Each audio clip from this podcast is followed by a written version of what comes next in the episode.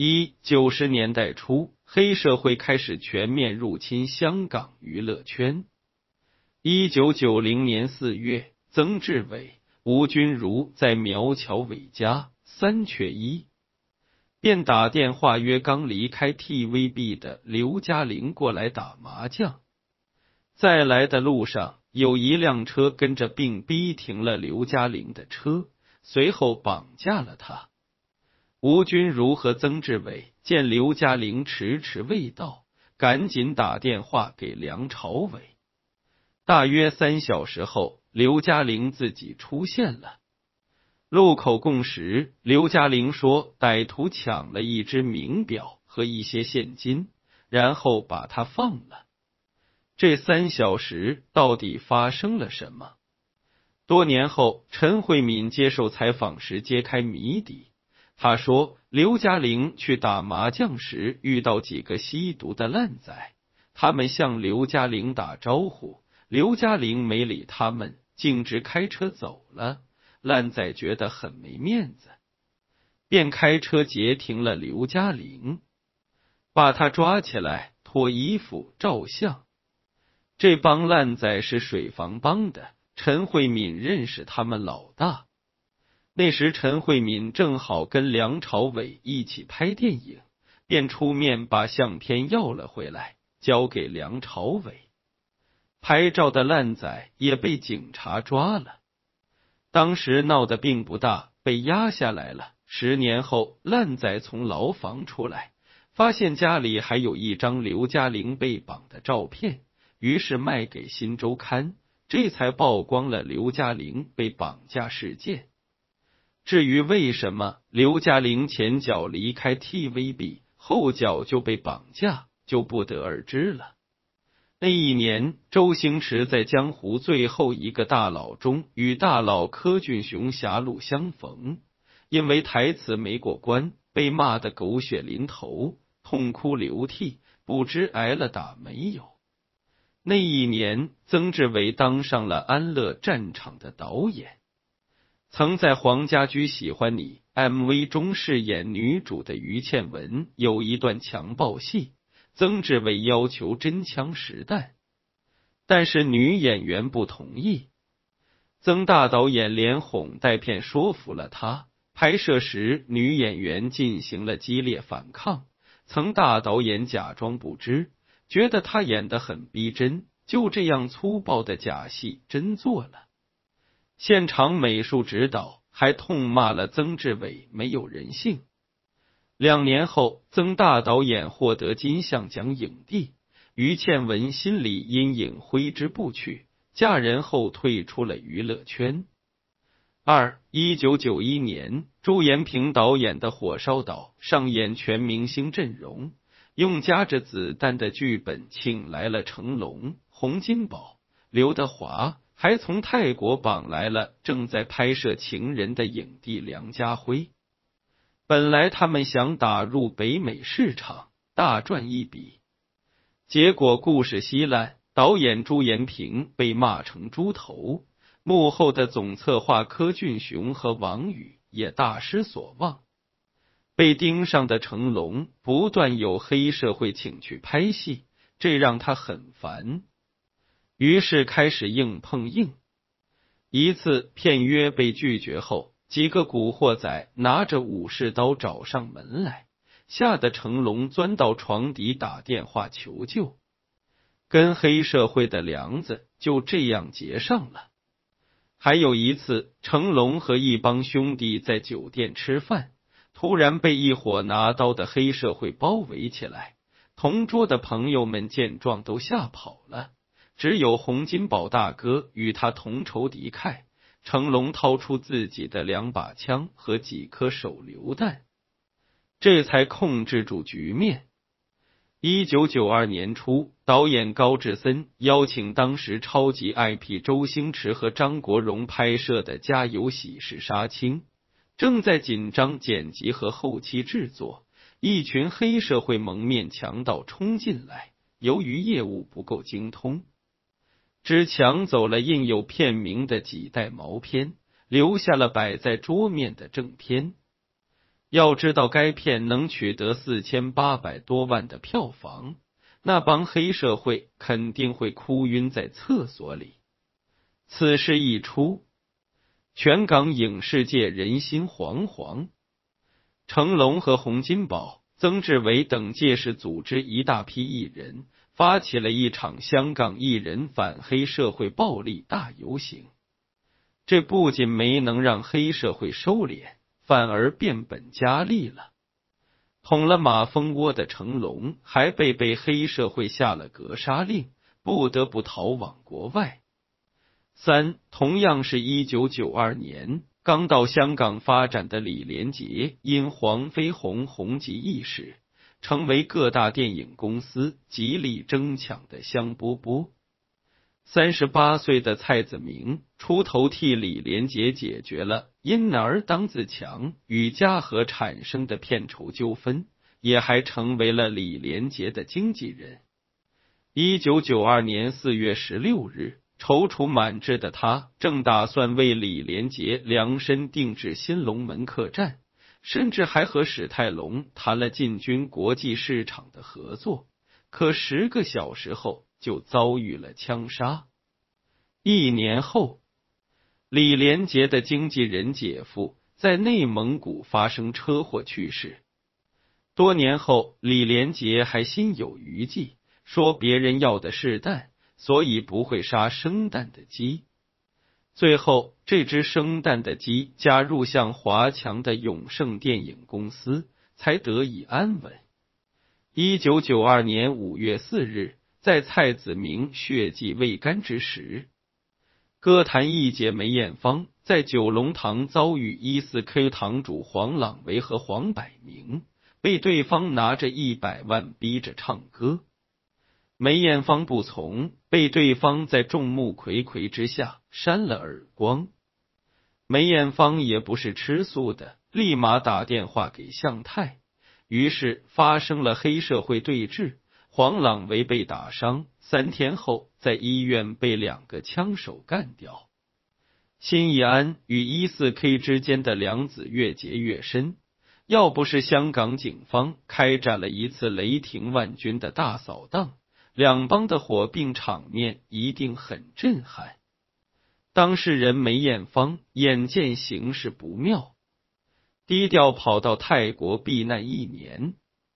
谁知，当一切看似都已经结束时，一年后，湾仔之虎陈耀兴在澳门被枪手射杀。四，在这个人人自危的时代，有两名演员离开了这个世界。一九九二年五月，陈百强在巨大的压力下，长期以久送服安眠药，结果老天爷就给他按下了暂停键。让他昏迷了十七个月。然而，最受伤的还是张国荣，同为中环三太子。身在立的电视台的张国荣，跟身在 TVB 的陈百强，从出道起就被媒体比来比去，比着比着就传出两人不和。困扰他的还有跟谭咏麟之间纷纷扰扰。因为谭咏麟也曾是 TVB 旗下的艺人，两大电视台明争暗斗，被推在前面角力的就是这些艺人。一九九二年六月底，在香港乐坛特立独行的黄家驹得罪了很多娱乐圈资本大佬，也传受到黑社会的威胁，于是远离香港的是是非非，去日本发展。结果在一档综艺节目录制时，不慎从舞台坠落，昏迷六天后饮恨离世，终年三十一岁。他踩空摔落的木板，据说是一块用于电影拍摄的道具木板，其硬度与泡沫塑料无异。有媒体猜测是有人收买工作人员，故意弄了这么一块道具木板。至于真相到底是什么，万小刀也做不了定论，跟李小龙之死一样是一个谜。也不知道成龙死后一零零年所公布的内幕，有没有李小龙和黄家驹等人的死亡真相？反正我们也等不到那天。就在这些人倒霉之际，曾志伟却迎来了人生的高光时刻。他凭借和好基友谭咏麟的双城故事，战胜了梁家辉、梁朝伟、吕良伟。最不可思议的是，还在周星驰年一九九二年香港票房前十中有七席被周星驰霸占，力压不可一世的周星驰。拿下了香港金像奖影帝，还被无线电视台请去当娱乐北斗星系列主持人，获得了年度收视之冠。在沈殿霞等大姐大的帮扶下，他和陈百祥两人逐渐也成为了无线的名嘴，逐渐成为港姐大赛的大司仪、颁奖主持人，跟众多明星大佬同台。不仅提高了自己的逼格，还建立了一张巨大的关系网，这为他日后的风流和嚣张打下了坚实的基础。五那时香港演艺圈多事之秋，很多演员忧心忡忡。一九九三年十二月，香港的女儿梅艳芳和周润发、许冠文倡导成立香港艺人协会，应者云集。许冠文担任会长，也就是群主；成龙、梅艳芳、林建明、曾志伟担任副会长，谭咏麟也成为了理事，也就是管理员。这个朋友圈团结了香港艺人，凭借着巨大的影响力，做了大量公益活动，也让黑社会有所顾忌。那时，陈百祥在片场是谭咏麟。曾志伟、王晶的小弟，金牌配角当的不亦乐乎。在马场，他就是这帮哥们儿的老大和师傅。在酒桌上，他是谭校长的死忠，哪怕是半夜三更，只要谭校长一个电话，他就立马从黄杏秀的热炕头里跑出去喝酒宵夜。看到兄弟们都当官了。想发财的陈百祥和成龙就想出了一个赚大钱的主意。一九九四年，他利用成龙、曾志伟、谭咏麟等铁，组织了六十多位明星，共同出资一千四百万，成立了东方魅力娱乐公司，进军娱乐和互联网，成功借壳上市后，市值一度达到二十五亿港元。这让一直混得不怎么样的陈百祥一夜暴富，成为亿万富翁。正当他得意忘形时，一个期指就跌了四千点，让他再度破产。为了走出困局，他还打算将公司卖给杨受成，价格都谈好了。可过于算计的陈百祥认为自己赚钱没有对方多，崩了。两人算是结下了梁子。负债累累的陈百祥在无限努力工作，还凭着《我至乐》专辑，他在红磡体育馆连开了七场演唱会，恨不得天上掉钱。难怪多年以后，他在访谈里说，歌王谭咏麟不停开演唱会，搞得像十三亿人都欠他钱一样。估计那时他就是这么想的。为了转运，陈百祥夫妇还跟着向华强、王晶去泰国拜白龙王，成为了其忠实信徒。尽管白龙王提醒他戒赌，可他却改不了。后来花几千元赢了六百多万，战绩辉煌。那一年，周星驰因不满向华强片酬，逐渐摆脱永盛电影公司。自己成立了彩星电影公司，拍摄了《大话西游》。为了赚钱，分成两部电影上映，可惜票房扑街，公司破产。离开向华强的他，百事不顺，移民加拿大多次被拒绝，因为一份两百多页的黑材料指证他是黑帮分子。六，一九九五年，柯俊雄相中了尚不满十六岁嫩模舒淇，尤其喜欢她的大尺度模特写真，于是用十万台币把她签到了旗下。在拍摄《林雨玉》这部三级片时，看到了现场活色生香、无比诱人的舒淇后，五十岁的柯老板按耐不住内心的春情。荷尔蒙在大脑中爆炸的他，也不顾及影帝形象，把原定的主演轰走了，亲自挺枪上阵，夺走了舒淇荧幕初吻和第一次。这也让拍三级片的王晶和文娟眼馋不已。两人仔细研究一番后，终于发现漏洞：舒淇与柯老板签约时尚未满十六岁，还算童工，合同无效。这样就偷偷把舒小姐带到了香港，于是就有了后来让无数宅男津津乐道的肉蒲团。再后来，托星才逐渐穿上衣服。那一年，曾志伟成为无线奖门人综艺节目主持人，圈中知名度再度提升。随着他威势日隆，也越来越风流，欠下的风流债罄竹难书。一九九七年，金融风暴席卷香港，加上盗版和黑社会的冲击，很多演员前往内地和国外发展，影视的寒冬逐渐到来。邹文怀也老了，何冠昌死了，家和后继乏人，债务缠身，摇摇欲坠。而请白龙王算过命的向华强。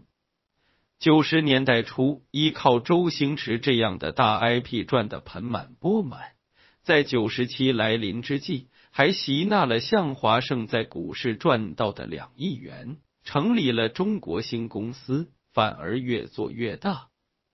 脱离向华强的周星驰，好在跟股市狙击手刘銮雄是好朋友，两人不仅经常一起看戏，交流泡妞心得。甚至还一起写台词，跟着大刘，周星驰置业理财也混得风生水起。特别是于文凤来到身边后，更是如虎添翼，收入比拍电影赚的还多。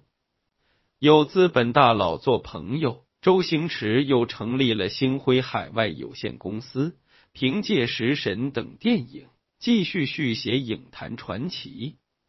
一九九九年，谢霆锋凭借《谢谢你的爱》，一九九九红透两岸三地，成为炙手可热的新星。曾志伟向他抛出了橄榄枝，成为他干爹之后，一起出演电影《半支烟》。谢霆锋老板杨受成正在力捧干女儿容祖儿，要求同时让他出演女一号。被曾志伟断然拒绝，这也就算了。但在无线担任主持人和司仪的陈百祥和曾志伟以大嘴闻名，因为有一定的江湖地位，他们什么人都敢骂。毫无例外，大嘴曾志伟果然在节目中公然调侃容祖儿长得丑，杨受成也只能忍气吞声。毕竟那是他的舞台，是他的工作，吵一吵说不定更火呢。可曾某人步步紧逼，在梅艳芳的生日派对上借酒闹事，大骂杨受成，两人差点在酒桌上比划拳脚功夫。好在武林高手成龙大哥两边调停，场面才不至于很暴力、很血腥。二零零零年，在金融风暴中坑爹的林建岳，为了东山再起，成为了环亚电影公司的大股东，召集了黎明、陈冠希等明星摩拳擦掌，准备大干一场。要不是邹文怀找了李嘉诚和台湾宏基入股，嘉禾就被其吞并了。其二零零一年，成龙作为第三届艺人协会会长，带头捐出五十万元港币，成立了香港电影工作者总工会，想改变演员被好莱坞歧视的现状，更好维权。那一年，白龙王曾提醒曾志伟有血光之灾，可曾某人不听，觉得自己就是大佬，在风流的路上狂飙。这一年七月的一天，风流成性的曾志伟到夜店鬼混，结果被小混混打成了猪头，缝了二十九针。为了把事闹大，他故意带伤出席当年的港姐大赛大司仪。成为了最大焦点，有形无形之间，为自己的战场赢得了舆论优势。作为好基友，陈百祥和谭咏麟当然不会坐视不管，两兄弟也纷纷把矛头对准杨受成，极尽冷嘲热讽之能事，甚至还联合刘銮雄悬赏六百五十万缉拿真凶。八月，在风口浪尖上的杨寿成被香港重案组拘捕，喝了杯咖啡就出来了，毛都都没掉一根。所以曾志伟依然怀恨在心，陈百祥、谭校长也心有不甘，战火还将继续绵延。二零零二年，林建岳投资拍摄的《无间道》横空出世。在香港影视萎靡不振之际，显得光彩夺目，一度提振了人心。所以，九十五岁的邵逸夫杀了个回马枪，和向华强一起投资十一亿元建设香港电影城。可惜，香港电影春天已过，再也没有昔日的光辉了。那年的九月，杨受成的《东周刊》。爆出了当年刘嘉玲被绑架的受虐裸照，引发了刘嘉玲、梁朝伟两人圈中好友的强烈愤慨。瞅准报仇机会后，身为艺人协会副会长的曾志伟挺身而出，把会长成龙也忽悠过来，组织了一场声势浩大的香港艺人游行，大举讨伐《东周刊》。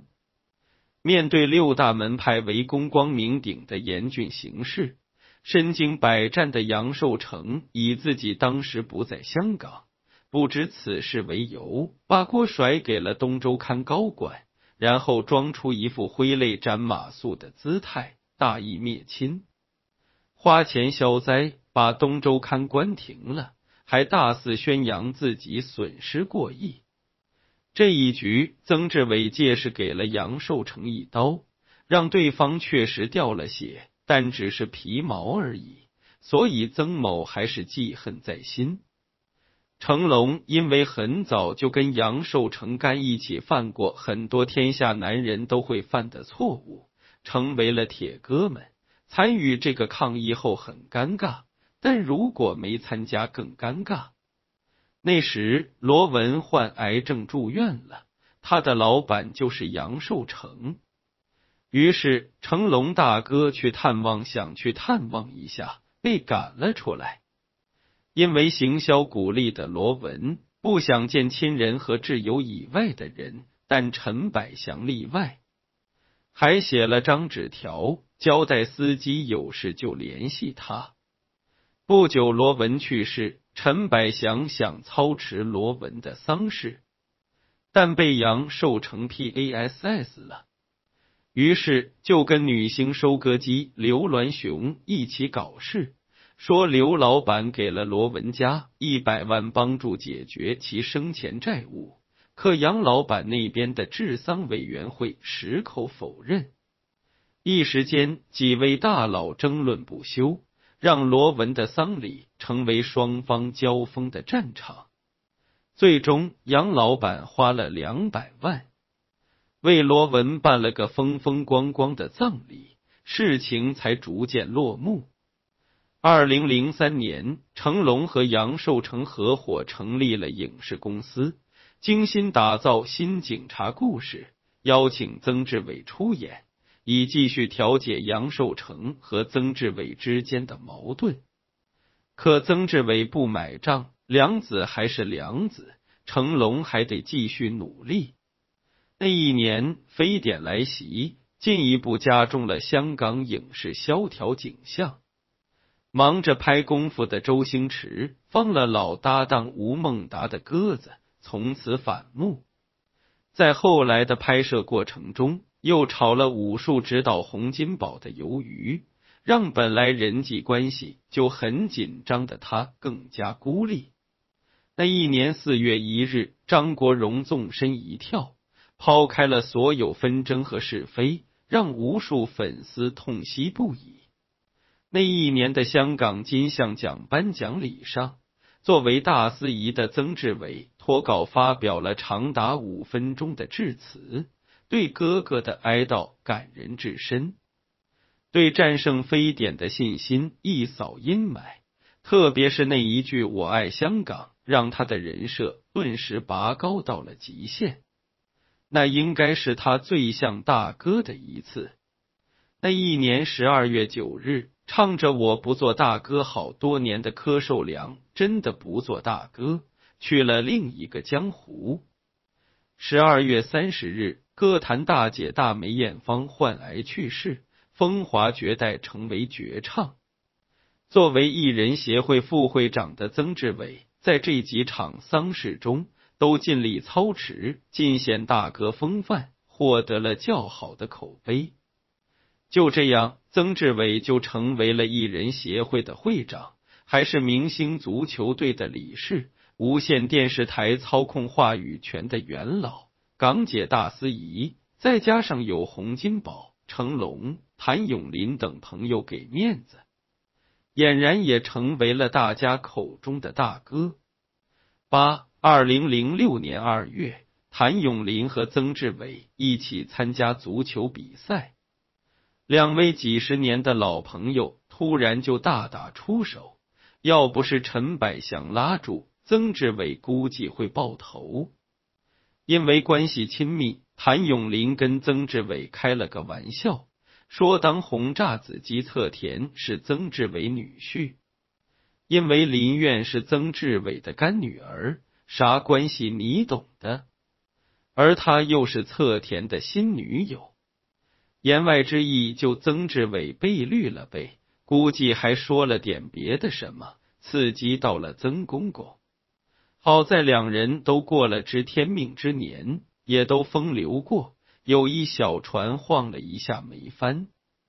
二零零八年五月，汶川地震牵动了海内外华人的心，香港影视圈纷纷捐款。陈百祥的好基友谭咏麟，既是香港艺人协会会长，又是香港明星足球队创始人，在赈灾活动中不遗余力，满以为可以大出风头。可一眼活动的风头全给林建岳旗下艺人抢走了，这让曾志伟很不爽，还骂了林建岳的老母，两人差点干架。敌人的敌人就是朋友。看到林建岳和曾志伟矛盾爆发，成龙觉得这是调解曾志伟和杨受成的最佳机会。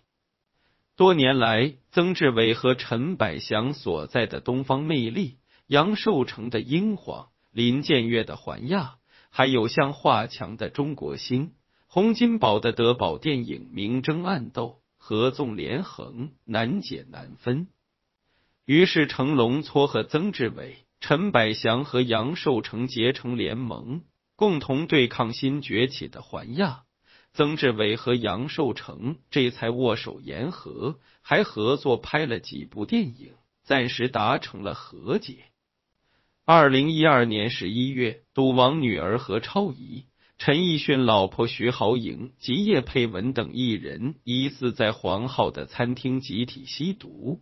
被其用闭路电视拍下，致使警方干预，引发全港轰动。作为艺人协会会长的曾志伟，在舆论风口上不得不管。十二月五日，曾志伟到金钟万豪酒店出席前港姐郑嘉文婚宴时，喝大了，刚好碰到了黄浩，一言不合就掌掴了黄浩一顿。其后，黄浩还受到了恐吓电话。十二月十九日，曾志伟涉嫌普通袭击及刑事恐吓，被警方拘捕，但得到了艺人们的支持和声援。这也是为什么曾志伟在艺人协会会上的宝座上连任多届的原因所在。二零一三年四月，曾志伟六十大寿时，整个香港娱乐圈七百多位明星都齐来拜寿，无线电视台集体为他庆生，连金像奖颁奖礼都为他改旗让道，真够低调。陈百祥、谭咏麟赫然在列。共醉一场，老冤家杨受成也前往庆贺，算是一笑泯恩仇了。从这里可以看出曾志伟在香港娱乐圈的地位。他跟歌坛校长谭咏麟是好哥们，跟影坛大佬洪金宝、成龙也是好哥们。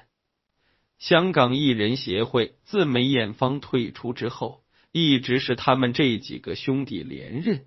其中，曾志伟连任最多。很多吃瓜群众知道曾志伟曾被打得像猪头，但是多数人并不知道他们的反击也很凶猛。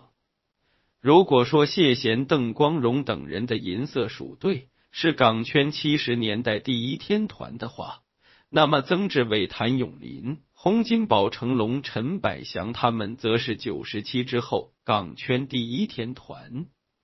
没毛病。九，二零一一年三月三十日，大佬邓光荣光荣了，享年六十五岁。据说是在睡梦中去世的，也不知道他做了个什么梦。二零一三年六月二十五日，一代宗师刘家良去世，宣告了香港硬派功夫时代落幕。二零一四年一月七日。一百零七岁的邵逸夫再也不用那么辛苦了，带着他的故事和成就去了世界的另一边。二零一五年十二月七日，在那边苦苦等待了三十年的古龙大侠，终于等到了柯俊雄影帝。不知道他们泉下相见是何场景？二零一八年十月三十一日。九十四岁的金庸大侠告别江湖，与万千武侠迷再见。十一月二日，香港影坛教父邹文怀也撒手人寰，将嘉禾和那无数经典留在了身后。十一月三日，蓝洁瑛被发现在赤柱马坑村两马楼的家中去世，享年五十五岁。蓝洁瑛的死让那桩发酵了好多年的性侵案再度爆发，曾志伟一时间站在风口浪尖，陈百祥等艺人都纷纷站出来替他背书，连陈慧敏都说有些女艺人都是自愿的。尽管如此，媒体对其的讨伐从未停止，曾志伟依然不收敛。也许是港姐的确一年不如一年，无线也存在很多问题。大嘴曾志伟放言无忌，做了吃无限的饭还砸无限的锅的事，就被他工作了几十年的电视台被封杀了。这么声名狼藉，也该退休了。早在这一年二月，成龙已从香港艺人协会会长卸任。四十八岁的古天乐打败曾志伟，当上了第十三届会长。自此，香港娱乐圈迎来新纪元。